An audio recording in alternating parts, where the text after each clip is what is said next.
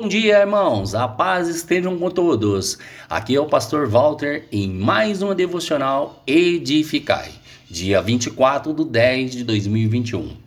Marcos capítulo 8, versículo 1 ao 10. E o tema de hoje é a segunda multiplicação de pães e peixes. Naquele dia, sendo grande a multidão e não tendo nada para comer, Jesus chamou os seus discípulos e disse-lhes: tenho compaixão da multidão, porque já estão comigo há três dias e não têm nada para comer.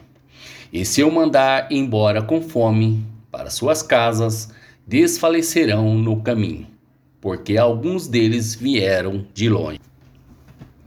E esse texto mostra a linda compaixão de Jesus, e é mostrada não somente em relação ao povo da aliança, mas também em relação àqueles de fora.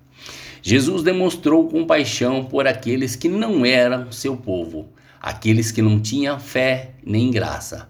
Antes estavam sem Deus no mundo, sem esperança, vivendo separados da comunidade de Israel.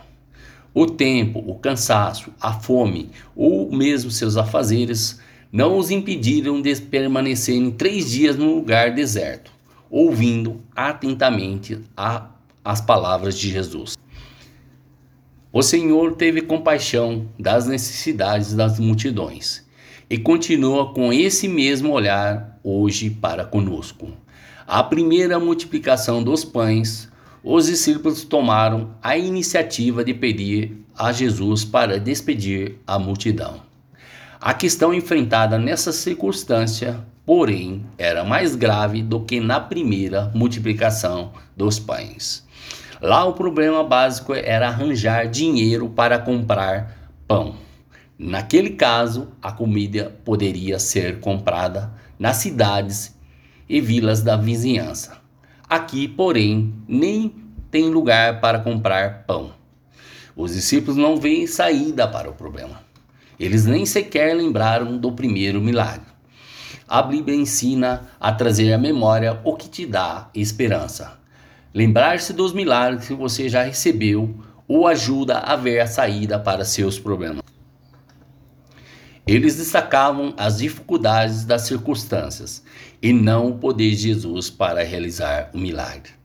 Eles veem o problema e não a solução. Quando nossos recursos acabam ou são insuficientes, Jesus ainda faz o milagre da multiplicação. Precisamos aprender a depender mais do provedor do que da sua provisão. Ele, ele tem pão com fartura para toda a alma faminta. Os celeiros dos céus estão sempre cheios.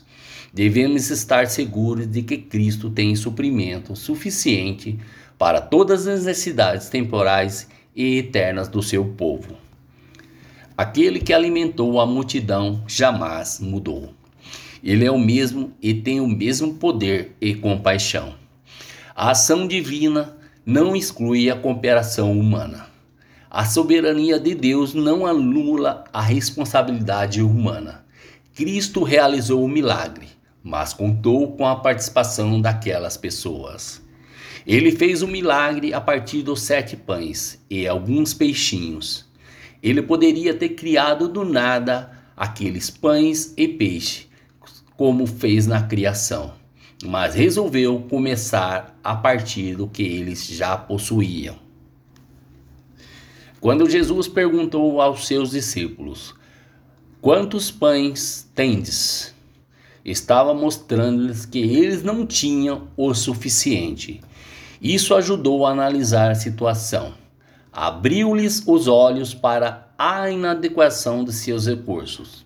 Relembrou-os do milagre anterior e encorajou-os a descansarem em Deus. Jesus nos dá uma lição para que o aponhamos em prática nos momentos em que entendemos ser muito pouco o que possuímos para suprir as nossas necessidades. Tomar o pouco que temos e colocar nas mãos de Jesus para que ele apresente ao Pai e multiplique é a lição que precisamos aprender hoje. Muitas vezes estamos como aqueles discípulos, desanimados diante das necessidades e nos perguntamos o que poderíamos fazer para arranjar tanto pão, a fim de alimentar as nossas carências e a do, do povo, para que somos responsáveis. Precisamos agradecer o que temos antes de vermos o milagre acontecer. O milagre é precedido por gratidão e nunca por murmuração.